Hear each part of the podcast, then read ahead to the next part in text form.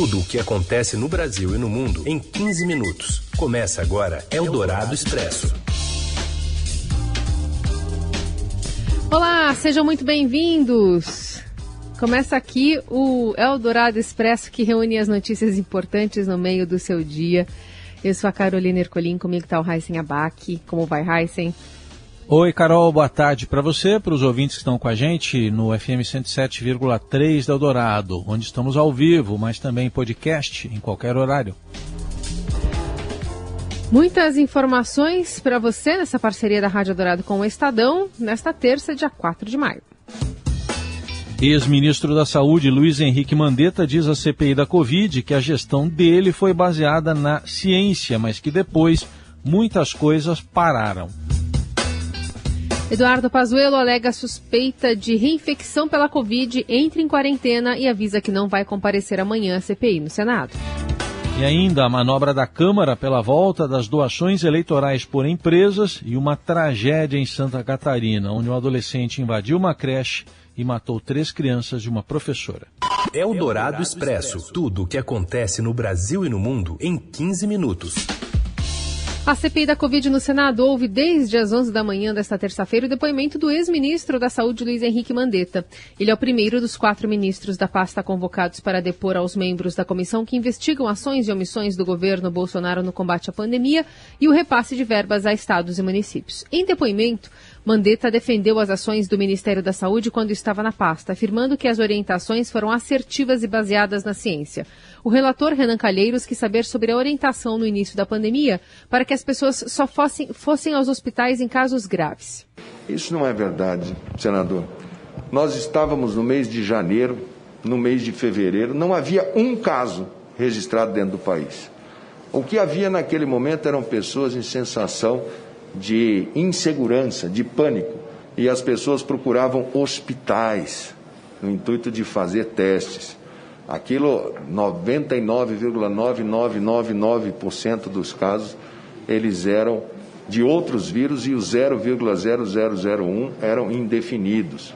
Não, num momento de virose, viroses, a orientação sempre foi que você observe a virose, que você não vá imediatamente para o hospital, porque aglomera e se você tiver lá sim um paciente positivo, ele vai contaminar na sala de espera.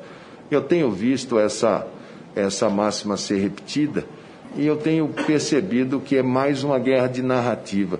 Todas as orientações são para dar entrada pelo sistema de saúde. Mandetta também foi questionado sobre as divergências com Jair Bolsonaro em razão da orientação de isolamento social combatida pelo presidente. É, então houve discordância de sua posição com a, com a, do presidente da República? Sim, senhor. Eu, eu sou médico, é, senador. É, jurei na minha formatura. Jurei quando tomei posse como deputado federal defender a Constituição, o princípio da vida. Ali não era uma situação de diferenças políticas mas ali era um momento republicano.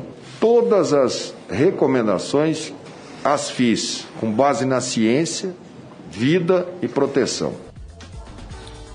O ex-ministro da Saúde, Eduardo Pazuello, informou que está com suspeita de Covid, por isso não vai comparecer presencialmente à CPI no Senado. O depoimento do general, que comandou a pasta até março deste ano, está marcado para amanhã, quarta-feira. O anúncio foi feito pelo presidente da CPI, Omar Aziz, e gerou um comentário da senadora Elisiane Gama. O ministro Pazuello teve contato com dois é, coronéis auxiliares dele esse final de semana que estão com Covid. Segundo a informação que eu tenho, ele vai entrar em quarentena e não virá depois amanhã. Essa informação não é oficial, é extraoficial. Mas já, já falaram com você, né? Não, já conversaram é comigo sobre isso. Presidente Omar, é, só lembrando exatamente isso, né? Que vai ser máscara para o shopping, não pode vir para a CPI. Referência a Eduardo Pazuello ter estado, ter sido flagrado num shopping em Manaus sem máscara.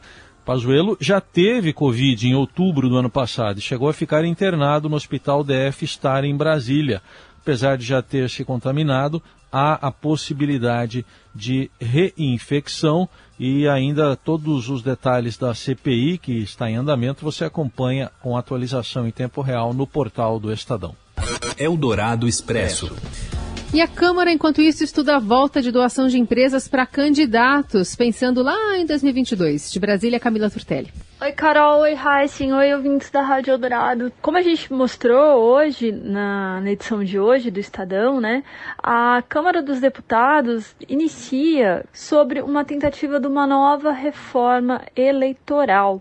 É, vai ser instalada hoje essa comissão especial que deve ter a deputada Renata Abreu, que é presidente do Podemos, como relatora. Essa comissão especial ela vai ter como base uma PEC de 2011, que é uma PEC que fala só sobre é, não coincidir dias de, de votação, de eleição, com feriados. Porém, o que, que os deputados pretendem? Eles pretendem usar essa PEC que já passou na CCJ, ou seja, já está com uma tramitação um pouquinho mais avançada na Câmara, daí fica mais fácil levar para o plenário, para usar ela como fundo para colocar ali várias questões que estão sendo debatidas na Câmara. E a principal delas que corre ali nos bastidores é a questão do financiamento por empresas para as campanhas políticas. Hoje, os partidos, os, os, candidatos, contam só com o fundo eleitoral, que é um dinheiro público para financiar as campanhas, além de doações de pessoas físicas. E os deputados estão querendo debater a volta do financiamento por empresas. E daí eles debatem isso também com algumas regras. Por exemplo, nos bastidores eles estão prevendo ali que seja estabelecido um teto de até quanto essa empresa pode doar. Outro ponto que deve entrar também é a volta dos showmícios, que antigamente, até 2006, era, era permitido que candidatos contratassem artistas para fazer shows como campanhas eleitorais. Os deputados, se quiserem é, colocar isso para valer já para 2022, eles precisam correr contra o tempo, porque a proposta, as mudanças, elas precisam estar aprovadas na Câmara e no Senado até no máximo em outubro, por causa da regra da anualidade. Qualquer mudança no processo eleitoral, ela só pode ser válida se for fechada, se for aprovada um ano antes das eleições. É, ao longo aí do ano, essa discussão deve render ainda vários debates em várias matérias e qualquer coisa, estou aqui para contar as novidades para vocês. Um abraço. Obrigada, Camila. E agora as discussões de novo na CPI da Covid sobre como fica o depoimento do ex-ministro Eduardo Pazuello. Vamos ouvir um trechinho. Pessoalmente, todas aquelas suas coletivas que Vossa Excelência dava naquela época, porque ninguém sabia direito o que A gente ouve um trecho da transmissão da TV Senado sobre o futuro né, de Eduardo Pazuello nesse, nessa oitiva que ele teria que falar né, a respeito da sua condução do Ministério. Através de atitude. O senhor defendendo, o senhor defendendo o senhor defendendo de uma maneira enfática o afastamento social uh, o uso de máscaras, e durante uh, esse período que o senhor vinha uh, a, televisão falar do afastamento social, ah, porque na época era a única arma que se conhecia mundialmente em função das experiências anteriores, Vossa Excelência já explicou bem isso, o presidente ele afrontava. Foram dezenas. Em tempo real, você acompanha também no portal do Estadão essas novidades. Eldorado Expresso. A tendência é que cada vez mais animais ocupem as águas e as margens do Rio Pinheiros, em São Paulo, como parte do avanço do processo de despoluição das águas até dezembro de 2022. Em entrevista à Rádio Eldorado, o diretor-presidente da Sabesp, Benedito Braga, confirma a presença de peixes mais resistentes, como o da espécie cascudo, graças a garças e até mesmo tartarugas, num trecho onde deságua, deságua o córrego do Sapateiro. O afluente já foi despoluído. No entanto, Braga confirma que outros afluentes também já se tornaram respiráveis desde o início do projeto do governo do estado.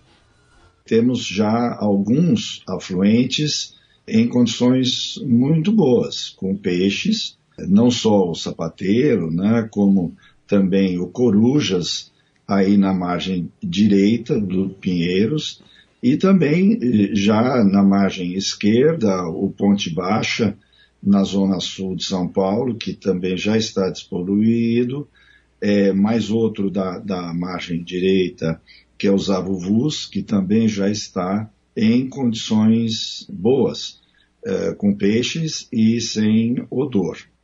O projeto de saneamento é baseado principalmente em iniciativas de saneamento voltadas aos córregos que correm para o Pinheiros, tratando esgoto e coletando lixo que chegaria ao rio. Seis dos sete mananciais que abastecem a região metropolitana de São Paulo tiveram déficit de chuvas no mês de abril, aproximando os reservatórios de água a níveis semelhantes ao período pré-crise hídrica em 2013.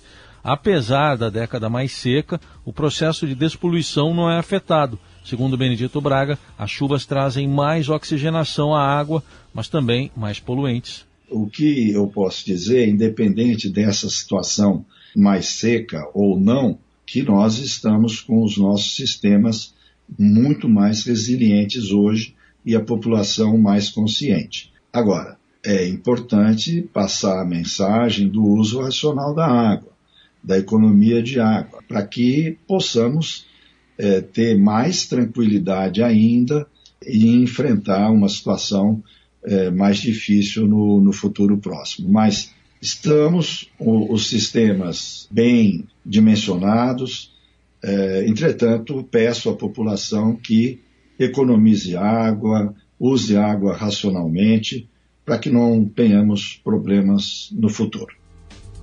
A meta é que o Pinheiros, no fim de 2022, tenha um DBO, uma demanda bioquímica de oxigênio, abaixo de 30 miligramas por litro. Historicamente, o índice ficava próximo a 70. Segundo o presidente da Sabesp, apesar da estiagem mais forte, não há risco de racionamento de água em São Paulo. Eldorado Expresso. Saques internacionais, uma via elevada do metrô da Cidade do México desabou de madrugada e um trem com passageiros caiu sobre uma avenida movimentada. Ao menos 23 pessoas morreram e 70 ficaram feridas, incluindo menores de idade. Inaugurado em 2012, o trecho do metrô apresenta falhas recorrentes e teve uma construção marcada por denúncias de irregularidades. Na Colômbia, atos contra a proposta de reforma tributária apresentada pelo presidente Ivan Duque acabaram em confronto entre manifestantes e forças de segurança em Cali, terceira maior cidade da Colômbia. É o sexto dia seguido de protestos nacionais. A ONU condenou o uso excessivo da força na Colômbia contra as manifestações. Eldorado Expresso. Uma tragédia em Santa Catarina. Um adolescente armado com um facão matou ao menos três alunos e uma professora na creche Aquarela Berçário, no município de Saudades, oeste de Santa Catarina, nesta terça. Segundo informações da Polícia Militar, o adolescente entrou na unidade e começou a golpear professores e alunos. Uma professora foi socorrida com vida pelo Corpo de Bombeiros e encaminhada para o hospital em estado grave. Então, até o momento, já quatro óbitos confirmados e o adolescente foi detido, mas ainda não há mais detalhes sobre a tragédia que chocou a cidade de cerca de 10 mil habitantes apenas e que fica a 600 quilômetros da capital, Florianópolis. Você ouve Eldorado Expresso. De volta com o Eldorado Expresso para falar sobre a promessa de Neymar, que promete dar tudo em campo por final, na final da Copa dos Campeões, da Liga dos Campeões. Conta tudo também, Robson Morelli.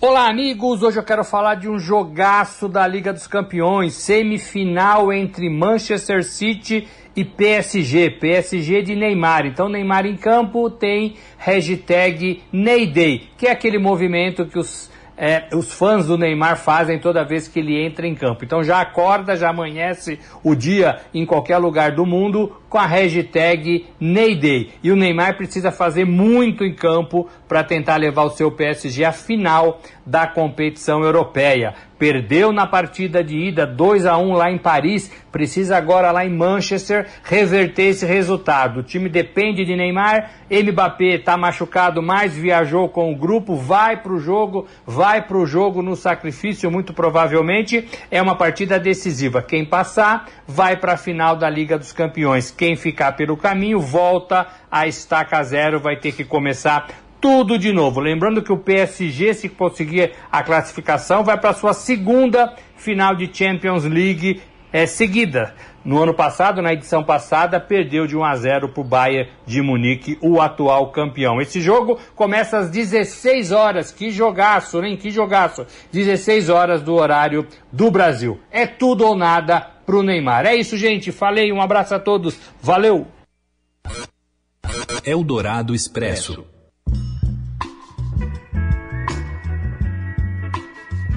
Bill e Melinda Gates anunciaram que estão se divorciando após 27 anos de casamento. Em anúncio pelo Twitter, o casal da, da Microsoft diz que continuará trabalhando em conjunto em sua fundação filantrópica, uma das maiores do mundo. O divórcio pode se tornar um dos mais caros.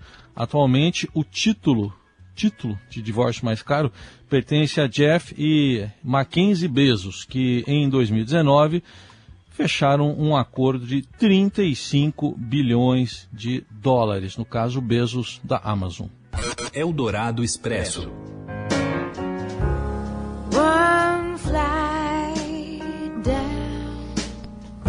Aos 42 anos, Nora Jones lança a coletânea ao vivo né, sobre o novo trabalho e também fala ao Estadão sobre o assunto. Quem conta tudo pra gente é quem conversou com a cantora, Júlia Maria. Olá, ouvintes da Rádio Dourado. Eu estou aqui hoje para falar um pouquinho sobre Nora Jones. Eu entrevistei essa cantora, compositora, pianista incrível norte-americana para o Estadão de hoje e foi um papo muito bacana. Nora falando sobre o lançamento de seu novo álbum Till We Meet Again. Não tem músicas novas, mas tem é, uma bela regravação de Black Hole Sun do Soundgarden e aquela aquele desfile né, de músicas conhecidíssimas de Nora. Eu destacaria Sunrise, está belíssima. Uh, Cold Cold Heart também, uma belíssima interpretação. A Nora realmente consegue, e ela fala disso na entrevista, né? Ela consegue tornar essas canções novas. Ela acredita, na verdade, que canções estão vivas e sempre que você as toca, ela, elas então ganham vida nova, elas se renovam. Uh, ela diz um pouco sobre o pai, né? Que é o Ravi Shankar, o citarista indiano, já morto em 2012, mas do qual ela teve por muito tempo um tabu, um problema né, em falar do pai. O pai não foi presente e Nora realmente não gosta de citá-lo nas entrevistas. Mas fala sobre o piano, o fato dela estar tocando, ela acha que está tocando cada vez melhor, um piano que antes era muito tímido e agora começa a ficar mais expansivo. É um papo muito bom, a Nora ela não é das entrevistadas mais extrovertidas, mas sempre filosofa muito pensando no outro, acha que a gente está vivendo um momento de muita reflexão uh, e que a função dela continua importantíssima. A função do artista em geral continua sendo importantíssima. Uh, e o fato de trazer essa musicalidade para a gente, mesmo no período de reclusão, era uma missão, tá bom? É isso aí. Nora Jones, Till We Meet Again, já está nas plataformas, dá para ouvir, é um belo álbum, uma bela dica aqui para vocês, tá bom? Um abração, até logo, um grande abraço. E é com Nora Jones, One Flight Down, que a gente encerra o Dourado Expresso de hoje de maneira um pouquinho mais leve. Amanhã estamos de volta, combinado, Raíssen Abac. Combinado, combinado, Carol. Uma boa tarde para todo mundo, boa noite para quem estiver ouvindo em outro horário e até amanhã.